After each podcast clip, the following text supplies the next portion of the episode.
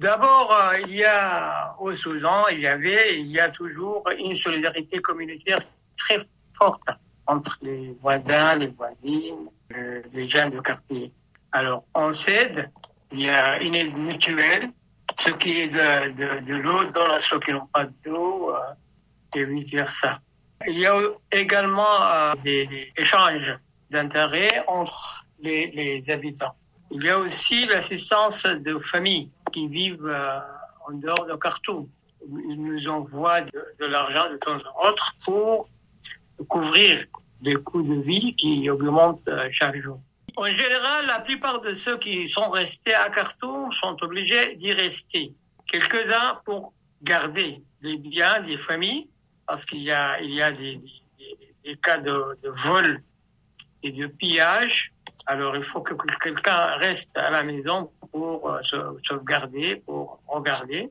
D'autre part, la nature de travail les, oblige à rester à Khartoum. Par exemple, comme moi, si je vis à ma ville natale à 185 km de Khartoum, je ne peux pas envoyer de messages, je ne peux pas faire de rapport sur la situation à Khartoum. Pour y être parti, parce qu'ils n'ont pas eu l'occasion de se déplacer, soit pour manque de moyens, moyens financiers, pour euh, se déplacer, soit pour blocage par des échanges de faux. Y a-t-il encore des gens dans Khartoum, là où se passent les combats?